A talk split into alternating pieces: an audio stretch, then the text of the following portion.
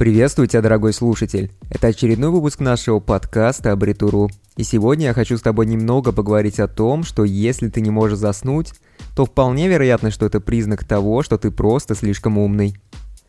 Это довольно часто указывает на более развитые способности к рассуждению и лучшее аналитическое и концептуальное мышление.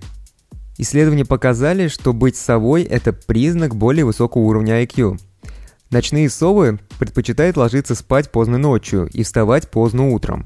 Этот образ связан с более развитыми способностями к рассуждению и аналитическим мышлением.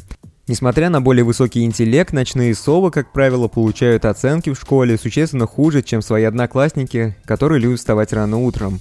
Это может быть связано прежде всего с тем, что школьный день начинается слишком рано для них – Утренние типы людей, которые рано встают, также известны как жаворонки. Как правило, учатся примерно на 8% лучше в школе, чем совы.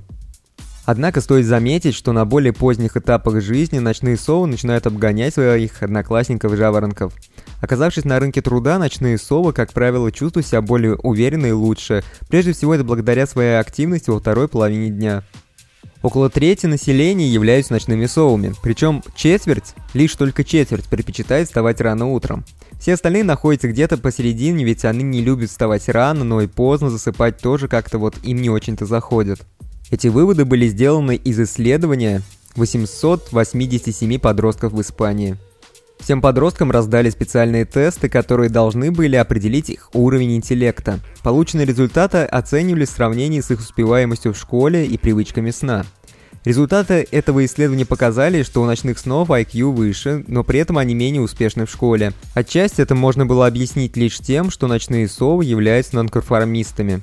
Вот эти ночные подростки, как правило, действуют независимо. Они сопротивляются традиционным стандартам. Также они более склонны проявлять какой-то творческий подход, что, вероятно, не очень-то поощряется в наших школах.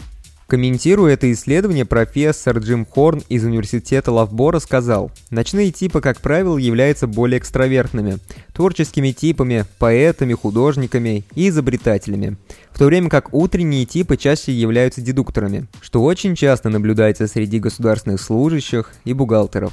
Мы рассмотрели утренний и ночной тип людей и обнаружили, что личности, как правило, бывают разными. Ночные типы более креативные, а утренние, как правило, более логичные.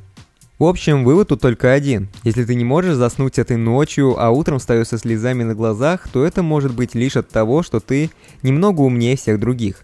Но все же не стоит этим оправдывать свои проблемы со сном. Хороший сон является залогом вашего здоровья, поэтому лучше изучить возможные причины нарушения сна и бессонницы, чтобы избавиться от этого недуга. На этом все. Надеюсь, что вам понравился выпуск этого подкаста. Если вам понравился, то обязательно поставьте лайк. Можно сделать репост. И если вы еще не подписались, то это очень важно. Обязательно подпишите нашу группу ВКонтакте, ведь дальше будет еще больше интересных тем.